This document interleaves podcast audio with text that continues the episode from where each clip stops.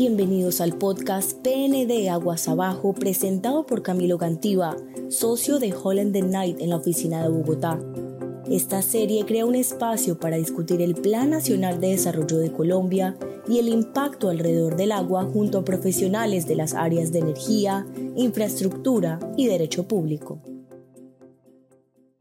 Bienvenidos al tercer episodio de Aguas Abajo la serie de podcast donde hablamos sobre el Plan Nacional de Desarrollo para los años 2022 a 2026 y su impacto alrededor del agua. Yo soy Camilo Gantiva, socio de Holland Knight en la oficina de Bogotá.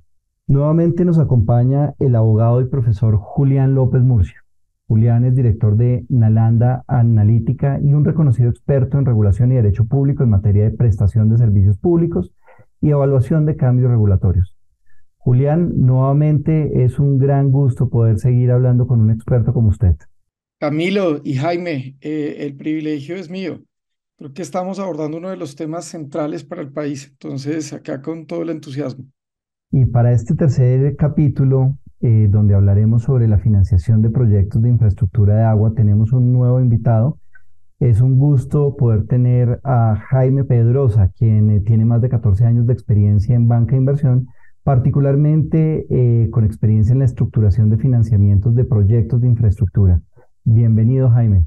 Gracias, Camilo. Un gusto acompañarlos en esta conversación y a tocar estos temas tan importantes para el desarrollo del país.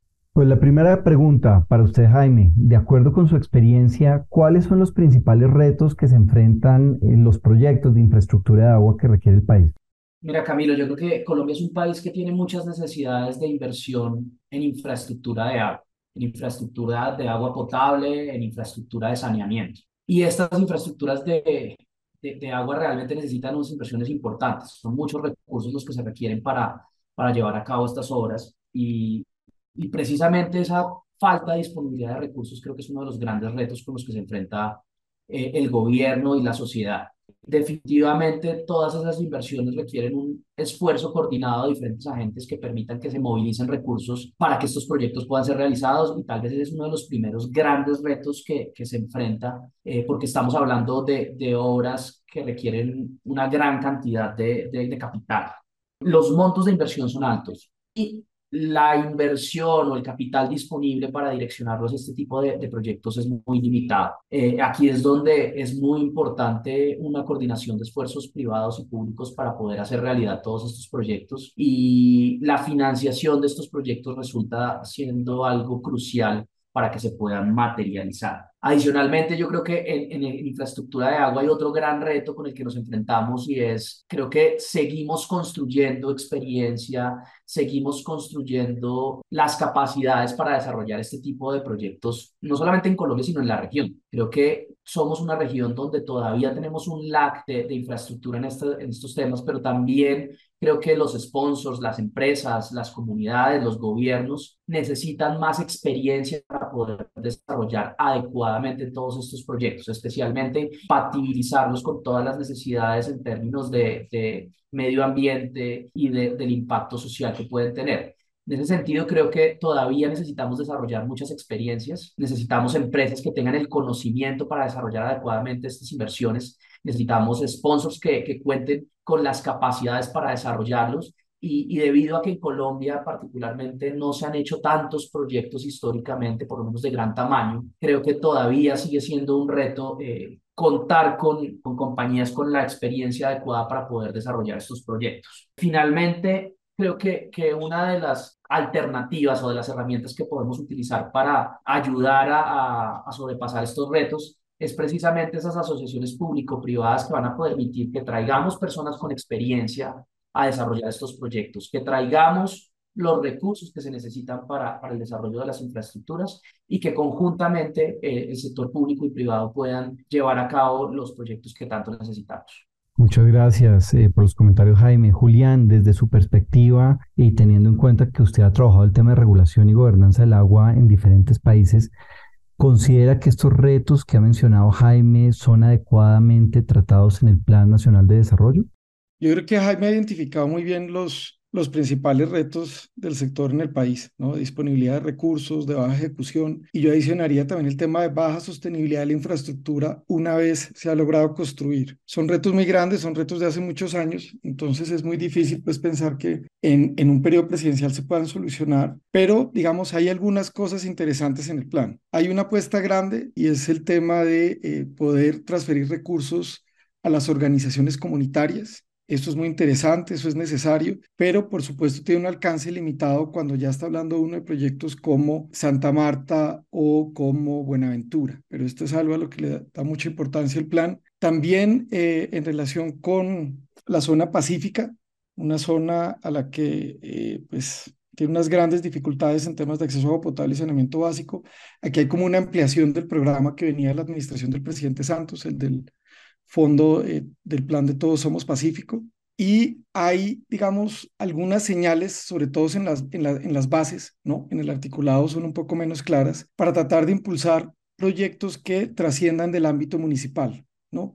Para que por fin empecemos a pensar en términos de cuencas o incluso de asociatividad eh, más allá de ciertos departamentos.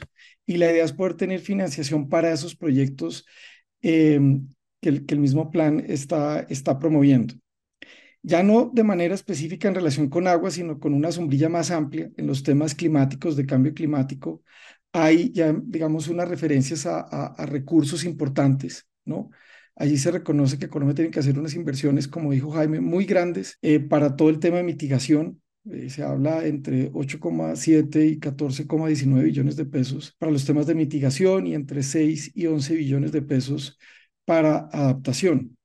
Allí pareciera, digamos, que hay unas cifras más concretas, pero de nuevo, no, no, no digamos, suficientemente concretas o, como uno esperaría. Eso, digamos, en cuanto a la disponibilidad de recursos. En cuanto a los retos de ejecución que mencionaba eh, Jaime y para los cuales herramientas como los APPs pueden ser tremendamente importantes, y recordemos que hay APPs de agua incluso en Cuba, organizados o, o estructurados por el Banco Mundial. Aquí, si bien no hay unas herramientas o, una decisión política así de clara en relación con una determinada herramienta, se mencionan ¿no? algunas estrategias de manera muy general. Se habla de procurar una mejor calidad en los proyectos o programas estratégicos, ¿no? Tratar de eh, superar esa fragmentación de los proyectos que se financian con participaciones, de los que se financian con regalías, etcétera, etcétera, y tratar de unificar eso. También se habla de manera muy, muy amplia de lucha contra la corrupción, y en, digamos, eh, ya, digamos, es el artículo 364 menciona unas cosas un poco más concretas, ¿no?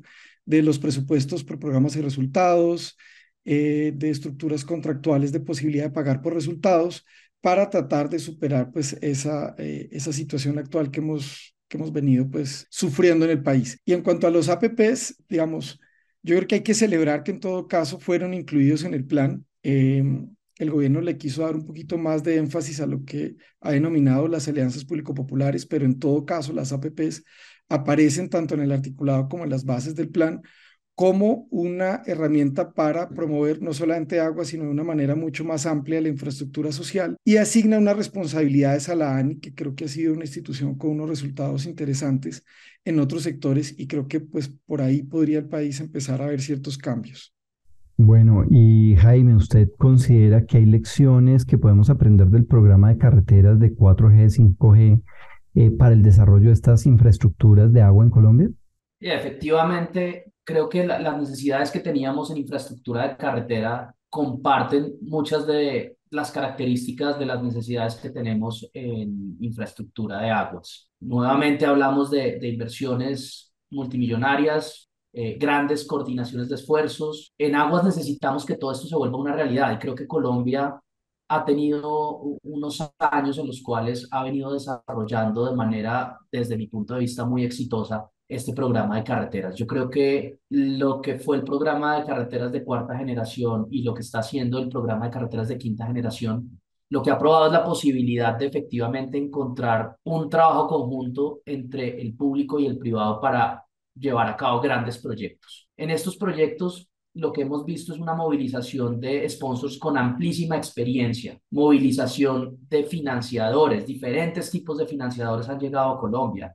Hemos tenido, sí, la compañía de la banca local, que tradicionalmente ha sido una pieza fundamental para, para impulsar las obras en el país, pero también ha llegado masivamente banca internacional, multilaterales, fondos de deuda. Creo que el programa de cuarta generación ha mostrado un éxito en poder traer una multiplicidad de jugadores que han ayudado a que las obras se vuelvan realidad. Creo que el marco jurídico que se ha desarrollado en los últimos años ha generado confianza y tan es así que hemos empezado a ver grandes jugadores de, de gran experiencia a nivel mundial y de una reputación excelente para, para llegar a, a construir, a traer toda su experiencia y a traer también sus capitales para, para este desarrollo. Hemos visto jugadores austriacos, franceses, españoles, chinos, locales. La, la experiencia local también se ha desarrollado de forma importante.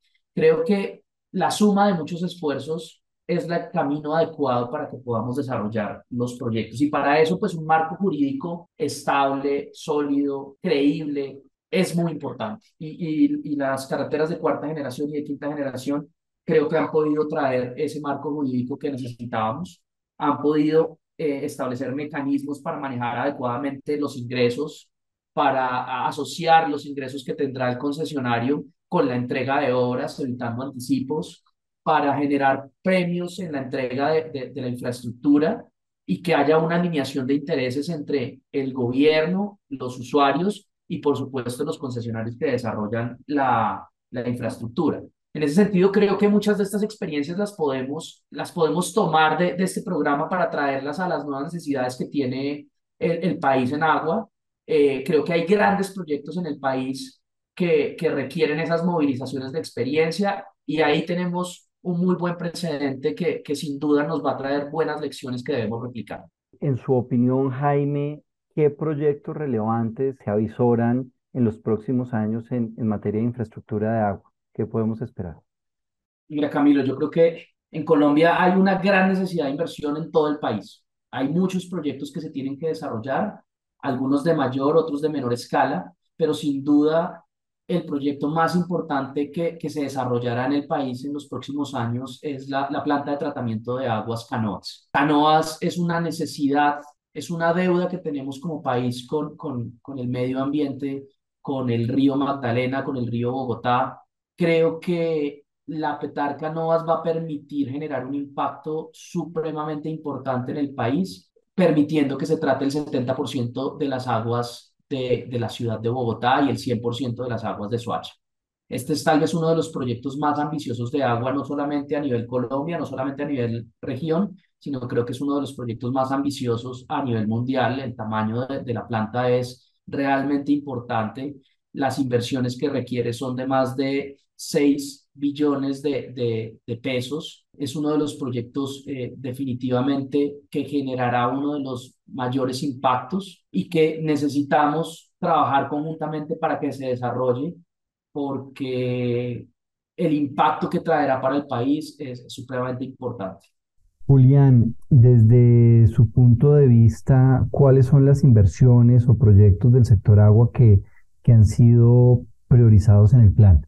Camilo, digamos, de lo que aparece con cierto nivel de, de detalle, pues de nuevo aparece el tema de Plan Todos Somos Pacífico, Allí se ha adicionado 11 nuevos municipios para que sean beneficiados de este plan Todos Somos Pacífico.